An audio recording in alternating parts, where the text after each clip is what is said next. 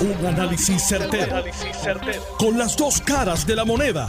Donde los que saben no tienen miedo a venir. tienen miedo a venir. Esto es el podcast de Análisis 630 con Enrique Quique Cruz. 5 y 10 de la tarde de hoy, miércoles 13 de julio del 2022. Tú estás escuchando Análisis 630. Yo soy Enrique Quique Cruz y estoy aquí de lunes a viernes de 5 a 7 en línea telefónica tengo al representante Víctor Pared. Buenas tardes, representante. Bienvenido a Análisis 630. Buenas tardes, Quique, y buenas tardes, audiencia de 21 y tu programa que es que todos los días tiene una audiencia bastante amplia en todo el país. Bueno, representante, eh, hoy yo entrevisté a Tomás Torres Placa. Y Tomás Torres Placa me dice que los 44 millones de pesos no han llegado.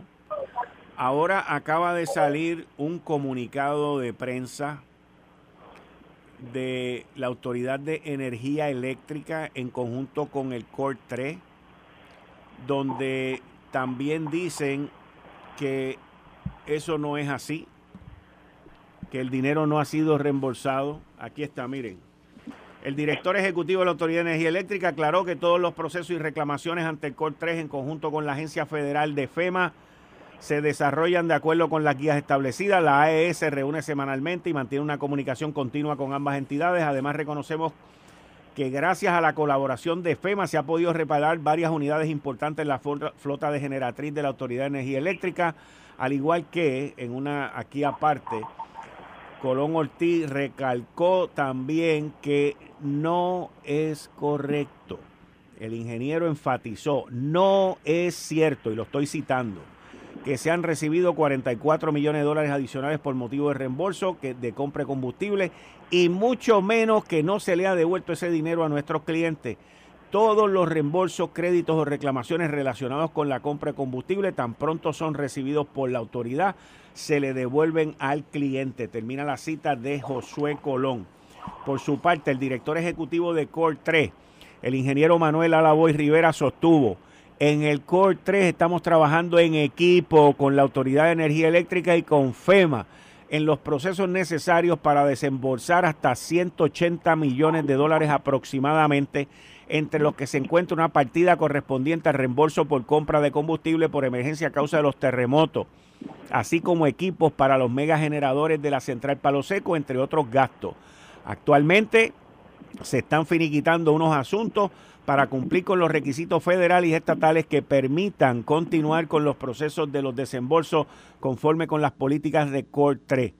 Continuamos trabajando en equipo a diario junto a la Autoridad de Energía Eléctrica, Luma y FEMA para que los proyectos de construcción de la red eléctrica continúen desarrollándose eficientemente. No dice que están trabajando en equipo con el negociado y su flamante presidente. Representante, ¿a dónde vamos a terminar con esto? Sí, que yo voy, a empezar con lo siguiente. Lo que yo eh, pude entender de lo que el ingeniero Víctor Avilés mencionó ayer en la vista es lo que entiendo el país entero interpretó y como lo escucha usted, usted también. Yo entendí, en base a su expresión ayer en la vista pública en el Senado, que esos fondos estaban supuestamente ya en las arcas de la autoridad y que la autoridad los estaba escondiendo para no pagárselo al pueblo de Puerto Rico. Espera un momentito, vale, espera un momentito, espera un momentito, mira, míralo aquí. Con relación a los 44 millones, vamos a evaluarlo. Si en efecto estamos en lo correcto, que yo tengo la presunción que estamos en lo correcto. Eso es independiente de este proyecto. Nosotros vamos a aplicar esos 44, 44 millones, vamos a hacer una reconciliación acelerada y se la vamos a pasar al consumidor. O sea que independientemente de lo que suceda con este proyecto, el consumidor es altamente probable que tenga un incremento en los próximos dos meses de 1.4 centavos el kilovatio hora. Ahí está. Es lo que se refiere, no es un incremento, es una rebaja, pero él dice que él va a hacer una reconciliación acelerada y él dijo allí que ese dinero la Autoridad de Energía Eléctrica lo había cobrado y no se lo había desembolsado a la gente. Hoy no ha dicho nada, hoy está mudo. Sí, que número dos, acabas de leer eh, un comunicado de prensa o dos comunicados de prensa, uno del ingeniero José Colón y otro eh, del ingeniero Manuel Lavoy, donde expresan que han trabajado en equipo el tema, el con Luma, el tema del asunto de reembolso con FEMA y que están desmintiendo al ingeniero Wilson Avilés de ese reembolso que él mencionó en la de ayer. Así que debo entender, Quique, que la, la posición del gobierno de Puerto Rico expresada hoy en este comunicado que acaba de leer es que están desmintiendo al ingeniero Edison Avilés. Tercero, Quique, tercero, tercer punto. Es de humano errar. No somos perfectos. Si el ingeniero Edison Avilés, que nos está escuchando, hizo una expresión incorrecta, fuera de lugar, entiendo que debe hacer una expresión pública y pedir disculpas al país. ¿Y que sabe por qué? Porque el país, todo el país, está pendiente a cualquier rebaja y alivia su bolsillo con el costo tan alto de, la energía eléctrica. Así que el país entero ayer celebró con aplausos y vítores y duró poco tiempo, porque la realidad fue otra. Así que eso es una situación lamentable que hay que corregirla y mi, y mi, ¿verdad? Y mi, petición al ingeniero Edison Avilés es que ya, ya, ya, ya, en la próxima hora corrija esa versión y diga al país que erró y que obviamente pida perdón al pueblo de Puerto Rico. Eh, yo creo que primero llueve para arriba antes de que pidan perdón. Porque la soberbia, la soberbia es algo que una vez se apodera de ti, muy difícil quitártela. Yo lo lamento mucho, aquí que eso sea la posición, si es que esa es ella, yo creo que él debe ¿verdad? hacer esa, ese acto de, de, de, de, valentía. Y si me equivoqué, me equivoqué. Y si alguien de mi oficina o del negociado le dio una información incorrecta, pues lamentablemente esa persona debe, ¿verdad? debe, debe, eh, su suerte y él decidir qué hacer con la persona, porque lo hizo quedar mal ante el país. Hizo también quedar mal al gobierno de Puerto Rico, porque la percepción que quedó en el país es que esos chavos estaban en las cuentas de la autoridad escondidos y que el país no recibió ese alivio en la factura. Y eso no es correcto. Yo he estado verificando con gente que estuvo en la vista pública y también escucharon lo que usted mencionó ahora en esa grabación y con gente que lo escucharon allí, que dijeron eso mismo y él lo repitió y lo dijo allí. Así que yo creo que es momento de hacerlo y que el país pueda hablar, lamentablemente, este, lo poco que se celebró este alivio en la factura pueda entonces sea, sea desmentido y aclarado para efectos del pueblo de Puerto Rico. Representante, ¿qué va a pasar con esta sesión extraordinaria que está corriendo y que el gobernador ha continuado insistiendo en que se apruebe el alivio eh, en la factura de la luz? ¿Qué va a pasar con eso? Sí, sí que mi respuesta es nada, no va a ocurrir nada. Nada, nada. yo, yo creo nada. Yo, eh, eh, según he escuchado los últimos días las expresiones de senadores y representantes populares en Cámara y Senado, lo que puedo entender es que el Partido Popular va a integrar este proyecto, no lo va a aprobar y el pueblo de Puerto Rico va a seguir pagando ese aumento verdad que se dio en el costo del kilovatio hora gracias al aumento del petróleo que está inmediatamente aumentando cada día. Así que lamentablemente, y que mi respuesta es que no va a ocurrir nada. Ya, rayo, de verdad que me he tomado de sorpresa que me digan la verdad y te lo agradezco, pero eh, wow. Sí, todas estas expresiones que usted escucha en estos días de legisladores populares en Cámara y Senado da el pie a dar base de que lo que va a ocurrir, que es una crónica de una muerte anunciada, van a matar el proyecto, lo van a, lo van a aprobar y se acabó el evento. Oye, sí que escuchar al portavoz popular en el Senado decir que este proyecto no lo aprueban porque es un proyecto para que Felice politiquee. Oye, ¿politiquee de qué? ¿Politiquee de qué? Es un alivio para el bolsillo del pueblo de Puerto Rico, aunque sean tres meses, que no importa, aunque sean tres meses. Pero oye, el pequeño comerciante, la, madre de esta familia soltera, el, el, el, el, hombre que vive con su esposo y su familia, el pensionado que vive de la pensión que no aumenta.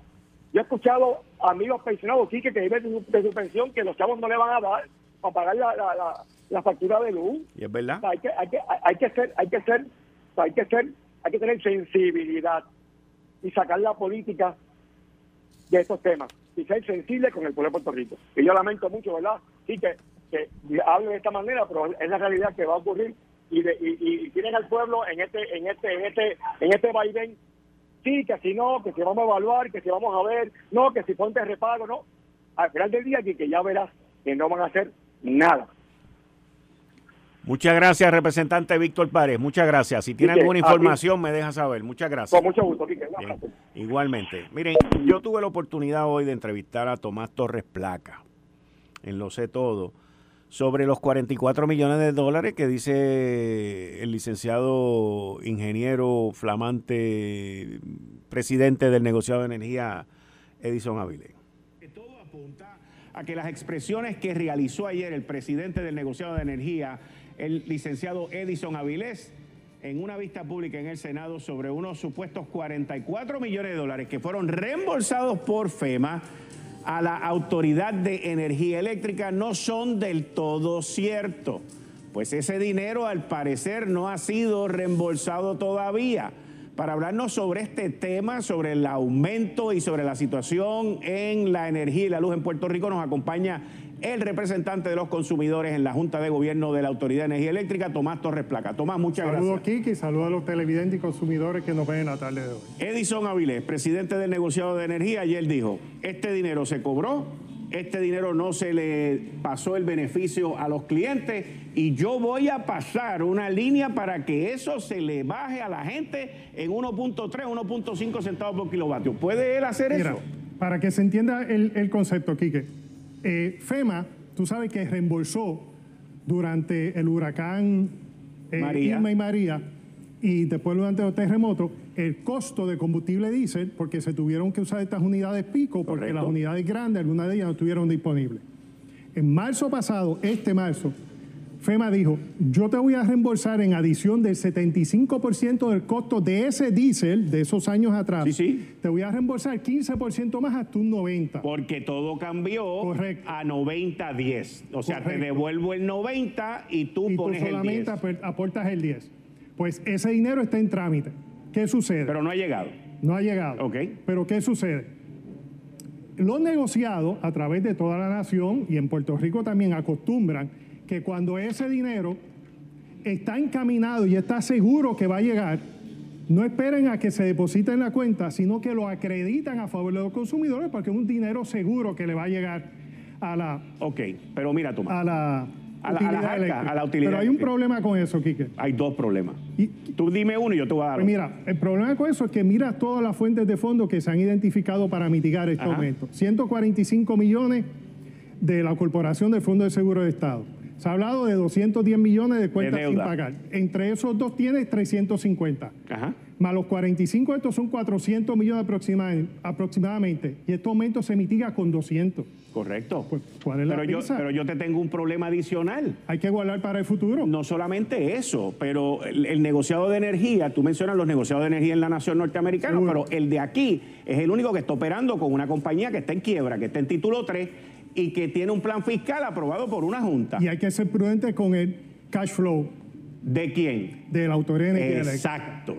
hay que ser prudente, con el flujo de caja de la autoridad. Pero mira, de acuerdo que hay que ser prudente, pero también tenemos cerca de 400 millones. Eso es un dron de dinero. Eso, eso, da, para, mitigar un aumento de 200. Correcto. Pues vamos a, a crear el Fondo de Estabilización del Sistema Eléctrico. Excelente.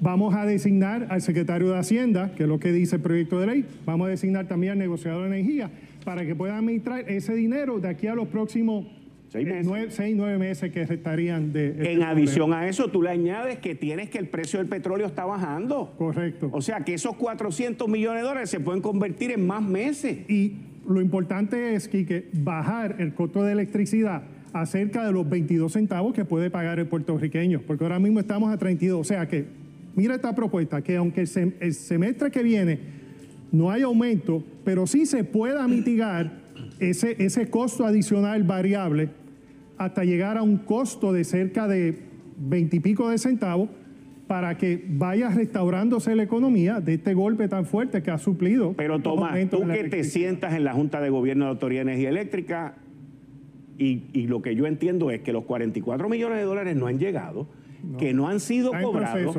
y que no se pueden mitigar, y que no se pueden meter en la factura el mes que viene, ahora en el mes de julio. Está en proceso. Correcto. Pero el negociado, como te expliqué, tiene la potestad de eh, insertarlos ahora en el proceso cuando entienda que ese dinero está seguro y que va a llegar. Ahora, como tú bien dices, eh, eso puede afectar el cash flow de la Autoridad de Energía Eléctrica y habiendo otros fondos disponibles, que no sé por qué el negociado no se ha expresado sobre ello, como eh, los dineros que no se han cobrado de años, de más de 5, 6, 7 años. El gobierno. Uno de ellos se pueden tirar, estaban empezándose a tirar esa pérdida, pues eso se puede utilizar para mitigar este aumento a través de la creación del Fondo de Estabilización del Sistema Eléctrico. Muchas gracias por siempre Estamos a la aquí. Muchas gracias. Tomás Torres Placa, el representante de nosotros ante la Junta de la Autoridad de Energía Eléctrica. Pero mira, vamos a empezar por el principio, por la raíz. El gobierno que le pague lo que le debe a la Autoridad de Energía Eléctrica. Después hablamos de lo demás.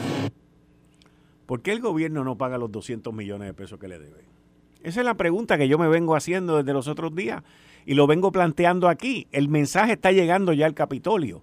Luis Raúl está haciendo allí vistas y averiguando los que no han pagado.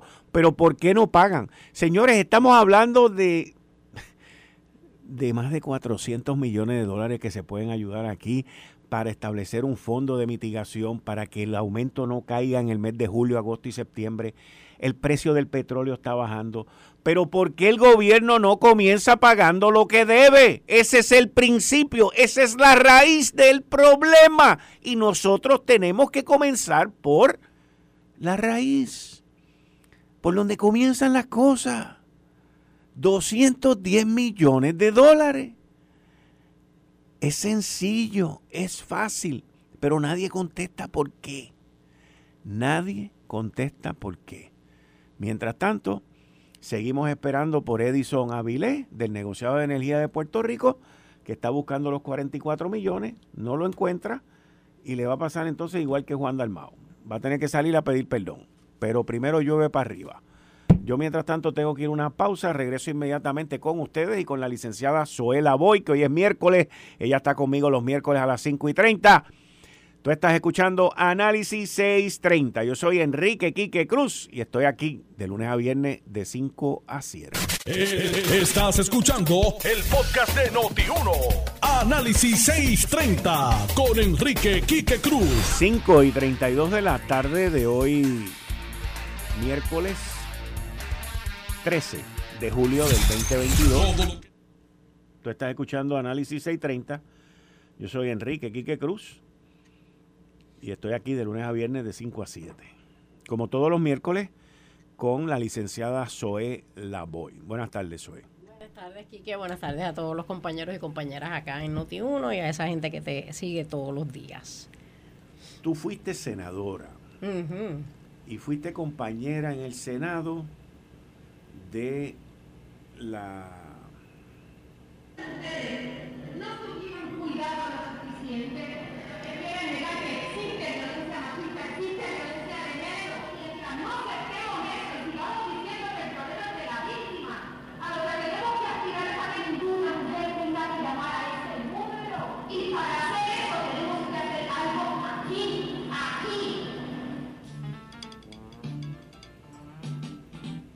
¿Qué son esas expresiones de María Lourdes? Sí, en el ¿Pero hemiciclo. cuándo? Lo más probable es ¿Ah, cuando sí? eras senadora, pero Pues puede yo- haber ella sido... y yo no compartimos en el Senado, de hecho, Ah, ¿no? nosotras Ah, pues fue este año, porque entonces. estaba Digo, Juan este- Dalmao en ese cuatrienio, le tocó a Juan, Sí, a también Juan hay unas expresiones de él. Este, bueno, sí, sí, sí, y, y de hecho, pero sin embargo a María Lourdes yo compartí con ella, la conozco hace unos, unos cuantos años y hemos compartido en paneles eh, de disti- distintos temas, pero muy en particular de los derechos de la mujer. Y yo te tengo que decir, que yo a María Lourdes siempre le he respetado. De hecho, déjame dar para atrás.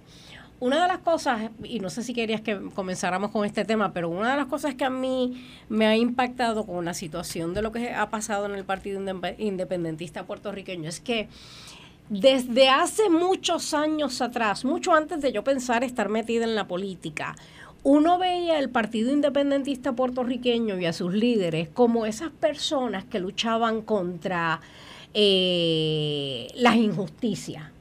Eh, oye, y yo nunca he sido independentista, pero recuerdo tener de jovencita esa impresión que el Partido Independentista puertorriqueño, Rubén Berrío, toda esa gente, tú los tenías ahí porque eran, desde mi punto de vista, necesarios porque velaban por que los derechos de las minorías se respetaran, etcétera. Y entonces, por muchos, muchos años, tú los escuchas a, a- ellos y a ellas decir que ese es el partido donde se le da la bienvenida a la diversidad, donde se respetan los derechos muy en particular de las minorías, y es el partido que más fiscaliza y más duro habla y critica cuando algo parecido a lo que les ha pasado a ellos eh, pasa en otro partido político.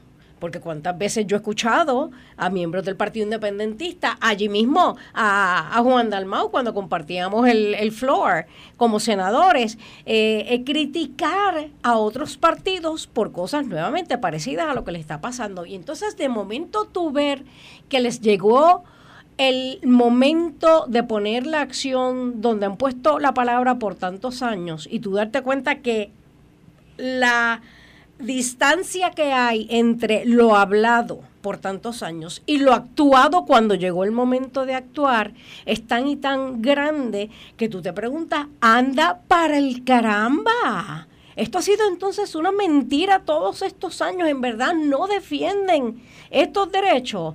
Y yo tengo que decirte, a mí me da mucha pena y yo no tengo, mm, de hecho yo creo que no, yo no, sino que nadie o casi nadie tiene el expediente ese. Así que desde el punto de vista estrictamente legal, Quique, hay todavía blancos que habría que llenar para decidir si la decisión que, que tomaron esas tres eh, abogadas y, profesionales... Que no hablaron en la... que no hablaron. Pero si la determinación que resumió Juan Dalmau en la conferencia de prensa, que ellas tomaron es correcto o no, desde el punto de vista estrictamente legal, pues yo no me atrevo a opinar porque no tengo todos los detalles. Sin embargo, lo que para mí fue impresionante, pero impresionante, fue enterarme que un partido, nuevamente, que lleva tantos años hablando del respeto a las minorías, de el proteger y defender los derechos, no tiene un protocolo como entidad,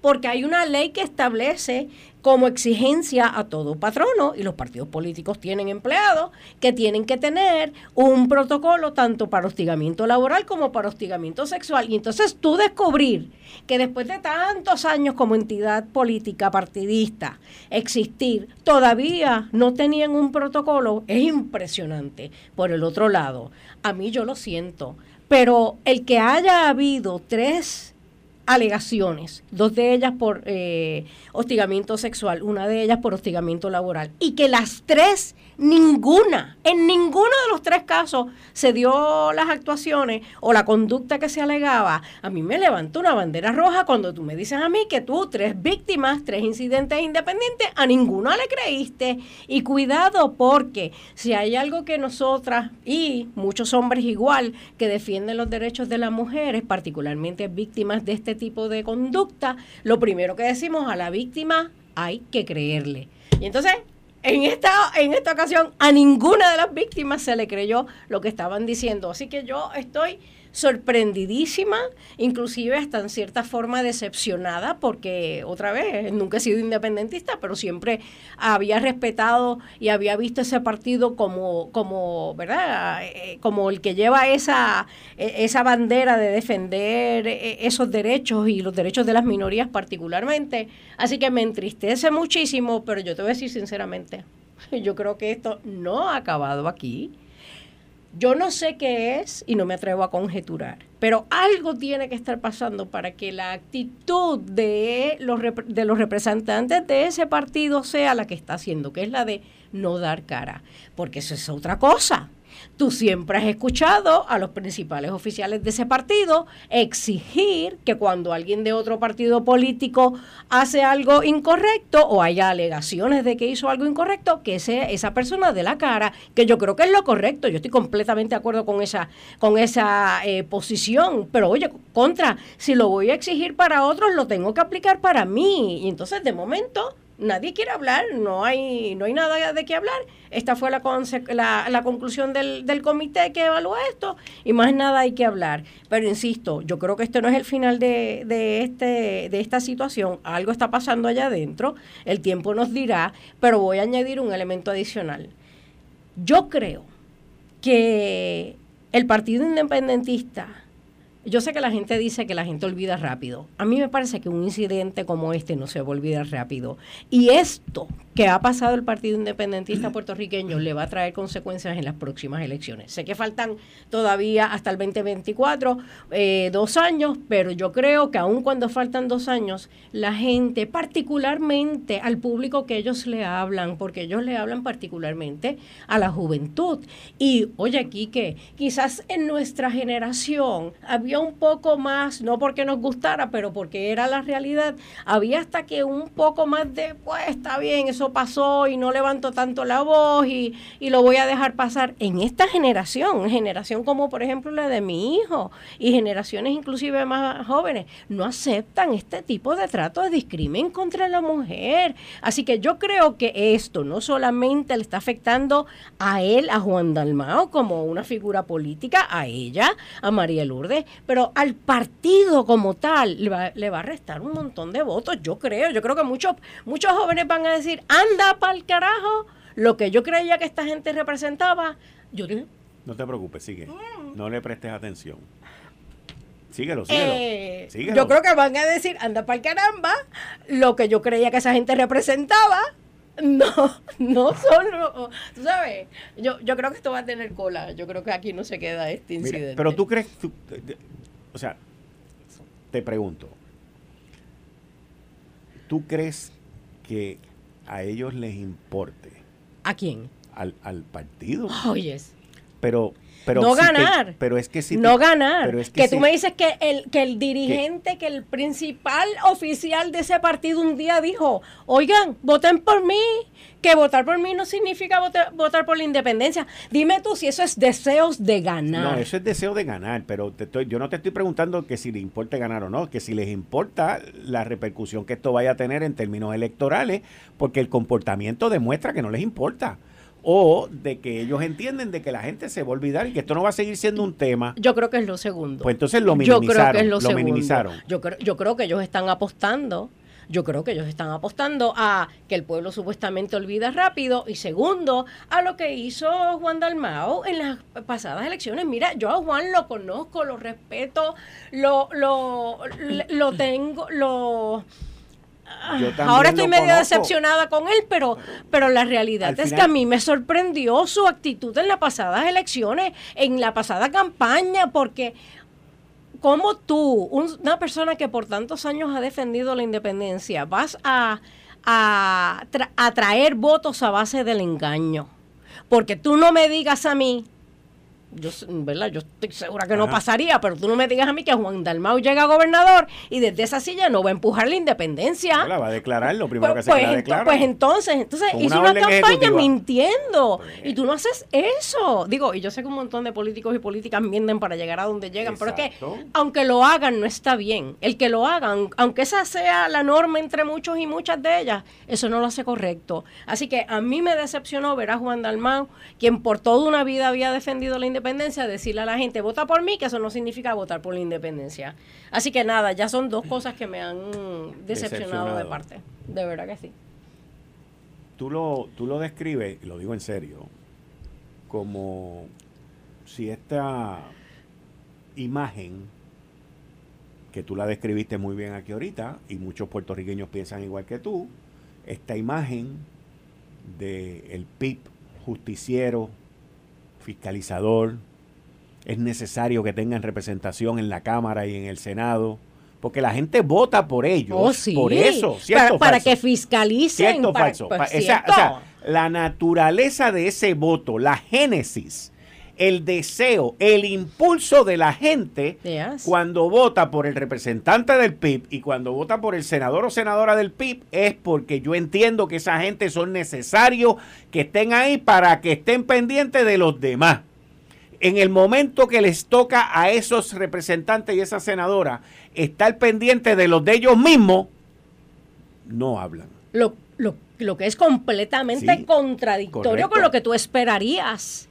Porque, tú, porque tu expectativa es que el que defiende a las minorías las defiende no solamente cuando es allá afuera, cuando los culpables están afuera, es cuando los culpables también están adentro, porque es fácil criticar al otro, pero es bien difícil decir, anda para el caramba, y te lo digo por experiencia propia aquí, que yo me tiré unas maromas en el Partido Nuevo Progresista y tiene consecuencias, pero tú sabes que mejor las consecuencias, pagas las consecuencias, pero te vas a la cama tranquila de que hiciste lo que tú entiendes es lo correcto. Yo sé que cuando yo lo hice, mucha gente me criticó y hoy todavía hay mucha gente que entiende que yo hice lo incorrecto y yo respeto eso. Lo que pasa es que yo creo que en aquel momento las circunstancias eran, eh, me llevaban a tomar la decisión de, lo siento, pedirle la renuncia a Ricky y pedirle la renuncia a Héctor O'Neill. Cosas diferentes, independientes la una de la otra, pero en esos momentos entendí que era lo correcto y me trajo eh, consecuencias. Pero yo creo que en aquel momento, en esas circunstancias, era lo correcto. Y yo creo que Juan Dalmau y, y, María Lourdes debieron haber asumido esa posición. Es más, gente dentro del Partido Independentista, un, yo no recuerdo cuál de ellos, creo que no recuerdo cuál de, de, los, de, los oficiales del Partido Independentista dijo, esto era una oportunidad para demostrarle a Puerto Rico cómo nosotros gobernaríamos. Oportunidad de, eh, eh, ¿verdad? Este, eh, desperdiciada, dice él. Y en efecto, es una oportunidad desperdiciada porque pudieron haber actuado como ellos alegan que son. Ellos dicen que son diferentes, pero en nada, ¿verdad? Al revés, yo creo que son inclusive eh, más decepcionantes en este sentido. Y por otro lado, hay una compañera, y no voy a decir el nombre porque no la quiero calentar, pero una compañera de ese partido a quien yo respeto y, quiero mucho, la, la veo como una, eh, como una persona eh, tan conocedora de todos estos temas, que hizo unas expresiones también, un poco de decepción de, de este partido mío, tiene que ser un partido donde, imagínate tú, traigan a la mesa mayor diversidad y utilicen el principio de la equidad de género yo juraba que eso ya era un given en el Partido Independentista, el principio de la equidad de género y la mayor diversidad, porque a base de lo que ellos decían, yo nunca he militado ahí, pero por eso mismo a base de lo que ellos decían, eso era lo que parecía y hoy sabemos que no es. Así que yo creo que no sé, yo creo yo creo que que sí están contando con que la gente se olvide, me parece que la gente no lo va a olvidar y, y creo que la, la, oferta de voten por mí, que por mí no es votar por la independencia, no le va a resultar. Mira, e, es interesante el, el, ángulo que tú has traído sobre el rol que ese senador o esa senadora y ese representante han jugado en la política de Puerto Rico. Que hoy, cuando hoy no, en abril de este año, cuando se les presenta su primera oportunidad interna de decir nosotros somos los cheches de la película y lo que nosotros hemos dicho lo vamos a hacer y lo vamos poner a La poner la acción donde pone la palabra. Exacto. Pues no lo han hecho.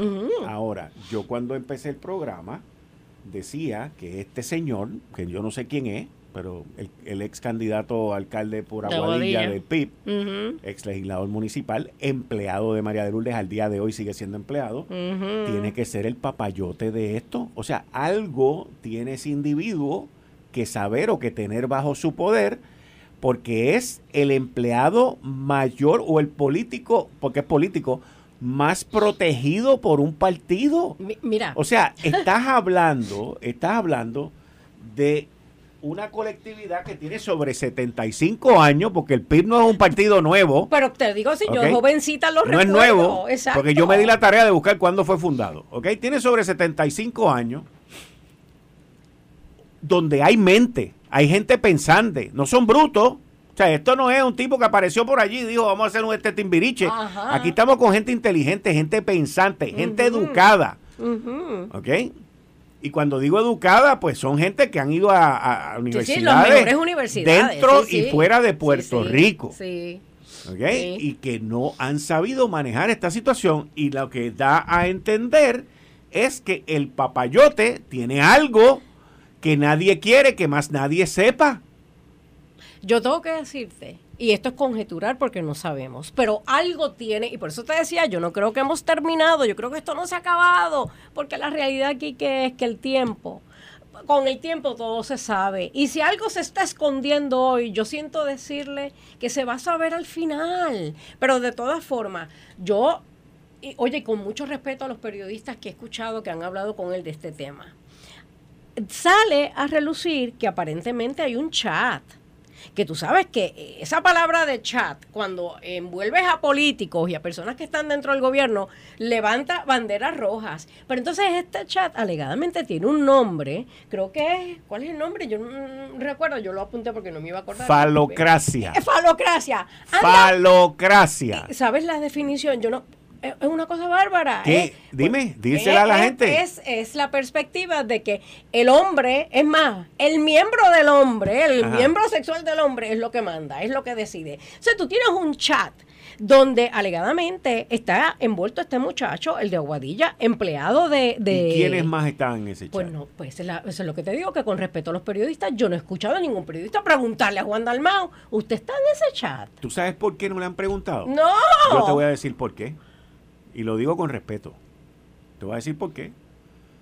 Porque ninguno sabe el significado de falocracia. ¿Tú crees? No, no, no, yo creo no, yo te lo estoy diciendo. Y cuando tú no sabes el significado de algo, tú no te atreves a preguntar por algo. Esa es la realidad de nuestra isla.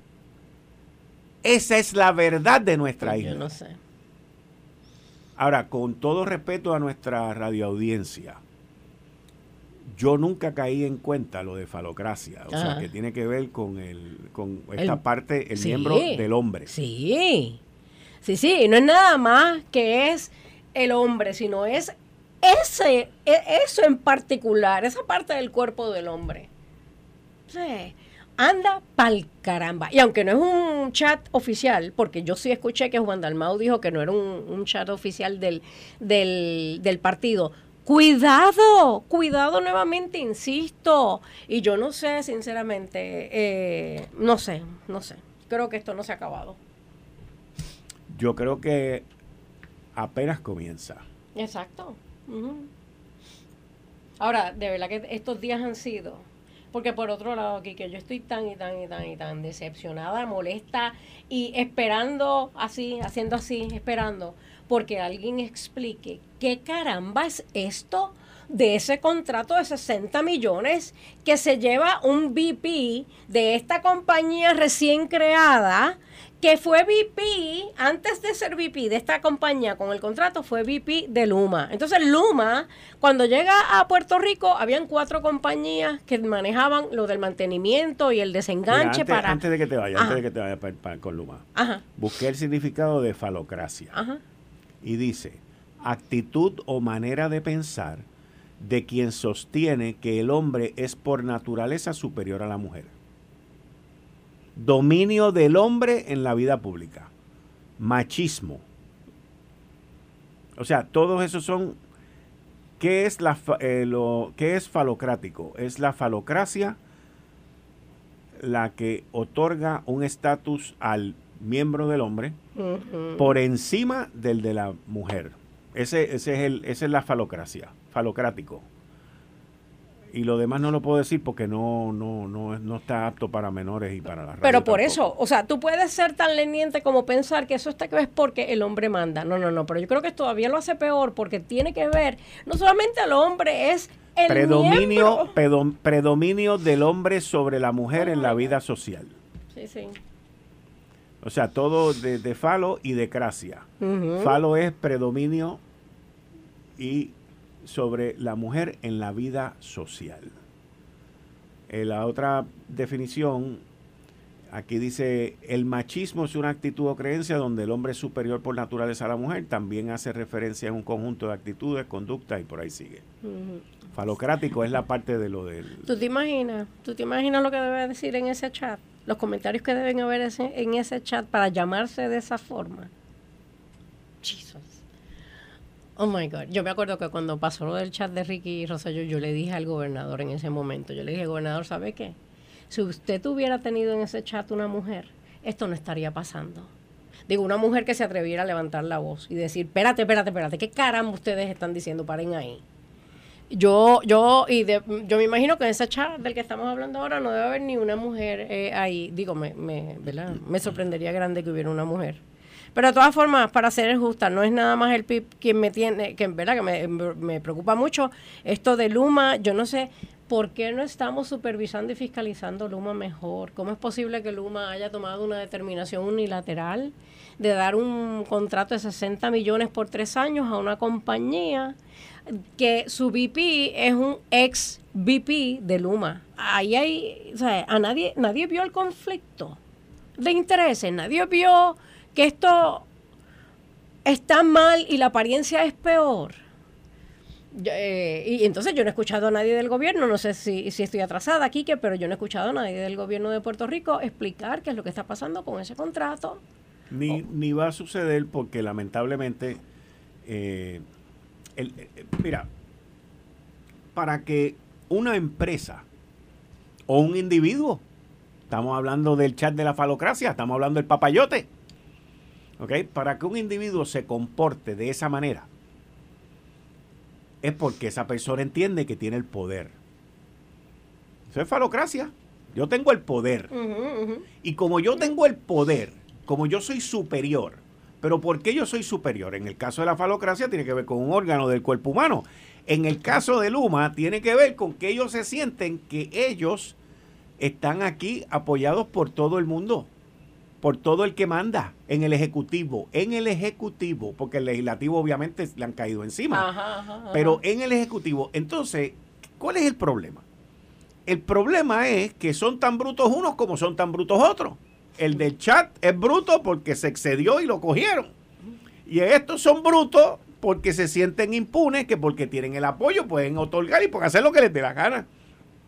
Cuando debe ser todo lo contrario si tú tienes el apoyo de tu jefe, tienes que ser humilde, tienes que ser inteligente, tienes que ser una persona que protege a tu jefe. ¿Para qué? Para que ese poder sobre ti se mantenga ahí y te siga protegiendo. Pero si tu jefe o tu contratante te apoya y dice, no te preocupes que yo te voy a proteger, tú no puedes salir a cuatro vientos y decir, yo soy el papayote aquí, porque yo soy el protegido y a mí ninguno de ustedes me toca ni me hace nada. ¿Sabes qué? Eso me acuerda. ¿Viste?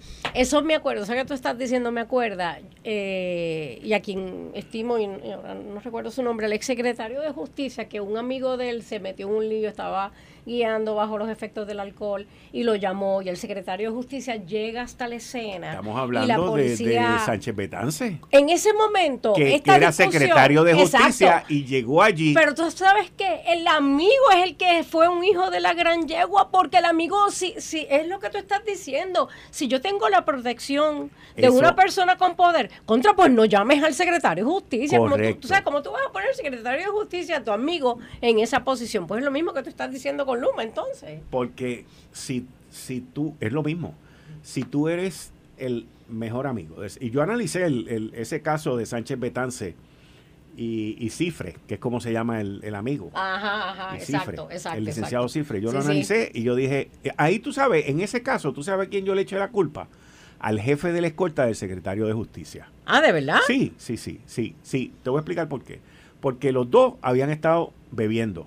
Los dos estaban bajo los efectos del alcohol. Ah, porque ellos estaban juntos. Yo no sí, ellos estaban juntos. Ellos estaban juntos, estaban bebiendo, se habían dado 20 palos y uno se fue por un lado y otro se fue por otro. Aquel lo paran y aquel viene y llama al otro y el otro va allá. Y yo a quien le echo la culpa es al jefe de la escolta. Que no debe haberlo llevado. Porque lo que le tenía que haber dicho era, jefe, usted no va a ir, voy a ir yo. Y yo como jefe de escolta me desconecto y voy allí y, y brego con lo que haya que bregar. ¿Ves? Ah. Aunque esté mal, pero esa era la manera. Por eso era que yo le echaba, yo le eché la culpa y la responsabilidad al jefe de la escuela. Fíjate, yo creo que el amigo. Tú, tú, tú, eres, tú eres gobernador y tú eres mi pana. ¿Tú, crees que yo te voy a llamar a ti, meterte a ti en lío? ¿Tú sabes? ¿Tú sabes por qué? Porque, porque, pero el tipo está bajo los efectos del alcohol. Bueno, también es ese. ¿Ves? Entonces, cuando tú estás bajo los efectos del alcohol, te conviertes en el papayote también. No, el secretario de justicia, ese es mi hermano, yo estaba bebiendo con él y viene con la vaina y ¿qué hace? Lo elimina del proceso porque al, incitarlo a que vaya allí, lo anula del proceso. Y mírate si lo anuló que tuvo que renunciar. Exacto, sí, sí, sí, sí, sí, sí, Cuando el tipo lo único que tenía que hacer era levantar las manos, portarte bien y como soy un first offender, como es la primera vez, llévenme a la escuelita y se acabó. No digo nada de que aquel estaba conmigo, me quedo callado, protejo a mi amigo, que es lo que tú estás diciendo. Ok, protejo a mi amigo y todavía el amigo hubiese sido secretario de justicia. Pero volviendo entonces a Luma, si esta gente en Luma y su, ¿verdad? Están siendo descuidados eh, al momento de actuar de forma, desde mi punto de vista, mal porque se sienten tan protegidos, pues tenemos un problema grande. Porque la realidad es, olvídate que, olvídate no, pero pongamos por un momento a un lado que el contrato se lo dieron a un ex VP de Luma. No, no, no. Es, tiene esta compañía, tiene esta compañía la, la experiencia para lo que fueron contratados, porque esto de sacar las ramas de los postes de luz es bien importante, particularmente en temporadas de huracán. Y entonces vuelvo a lo mismo.